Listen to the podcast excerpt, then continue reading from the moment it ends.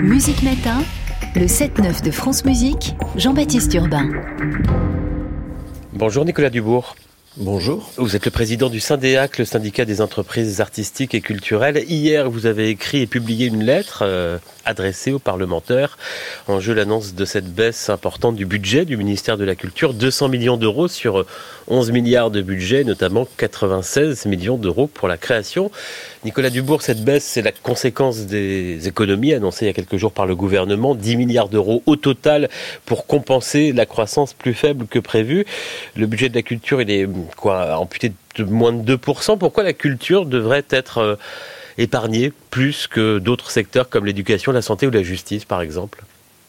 Ben écoutez, nous, c'est pas du tout ce qu'on dit. On ne dit pas que la culture doit être plus épargnée que d'autres secteurs. Nous, ce qu'on constate aujourd'hui, c'est que l'ensemble des services publics euh, sont euh, détricotés euh, et cela commence à durer depuis un certain temps.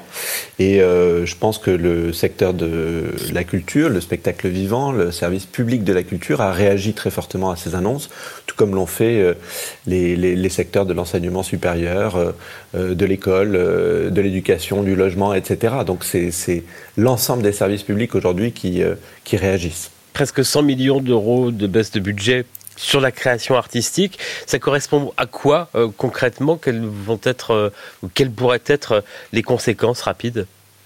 Écoutez, euh, là pour le coup, euh, le programme qui est euh, décrit dans le, dans le décret, hein, c'est le programme 131 du ministère, c'est le programme qu'on appelle création. Et ce programme de la création, il est aujourd'hui doté d'environ 1 milliard, donc c'est 10% de ce, de ce programme qui est amputé.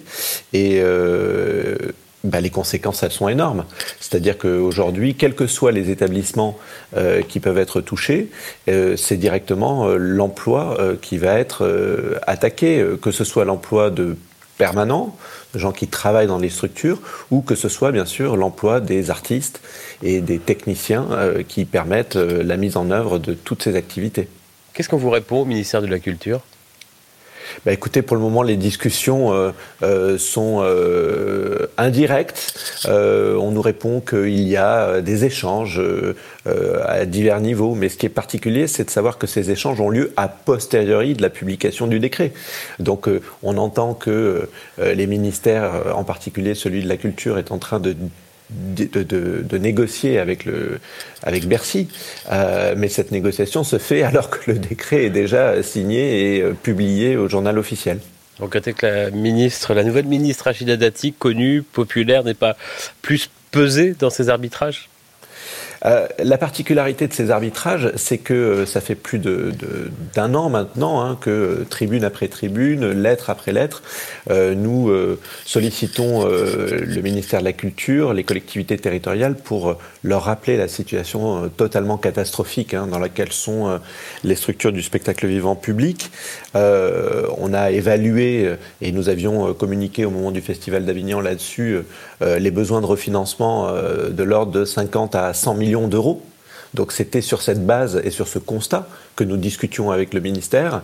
Et puis euh, d'un coup, on nous annonce que c'est pas plus 50 ou plus 100, mais c'est moins 100.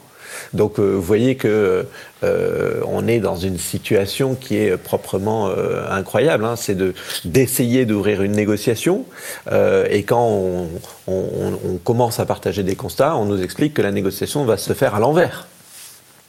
Dans votre lettre publiée hier et adressée aux parlementaires, vous relevez aussi des injonctions contraires avec l'État qui vous demande de mener des politiques d'augmentation des salaires. C'est ce que vous releviez à l'instant, des, des, des contradictions?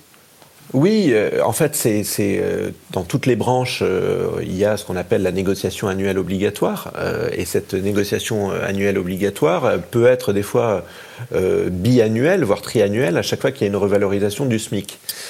Nous, notre branche est en particulière difficulté, puisqu'on a les premiers échelons qui sont parfois en dessous du SMIC, donc on a une, une nécessité de négocier, c'est toutes les négociations qu'on a en ce moment avec les organisations salariées pour euh, que notre secteur ne décroche pas, qu'il reste attractif pour les salariés qui y travaillent, euh, pour qu'ils puissent continuer à faire face aux coûts euh, quotidiens.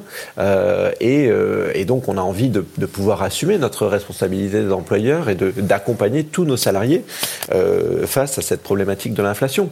mais aujourd'hui, comment négocier si le principal de nos ressources font comme neige au soleil? Donc c'est vraiment une, une, une, quadrature du cercle.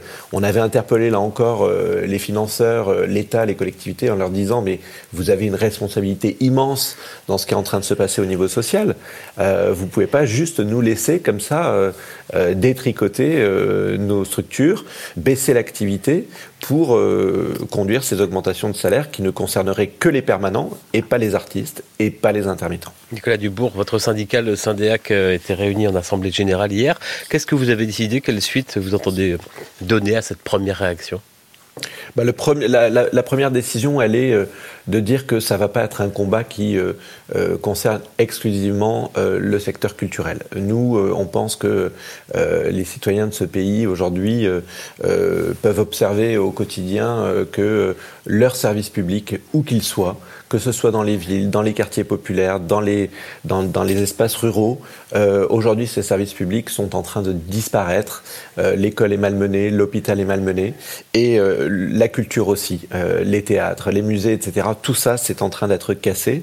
Donc notre première euh, euh, décision, c'est de, de, mener un combat collectif, de contacter l'ensemble des organisations de tous les secteurs du service public pour réfléchir ensemble et mettre en place des actions communes pour revendiquer un État qui qui, porte ses services publics, un État qui soit euh, aux côtés de tous et qui ne soit pas uniquement là à garantir le profit des grandes entreprises du CAC 40. Nicolas Dubourg, président du Syndéac, le syndicat national des entreprises artistiques et culturelles. Merci beaucoup, bonne journée. Bonne journée.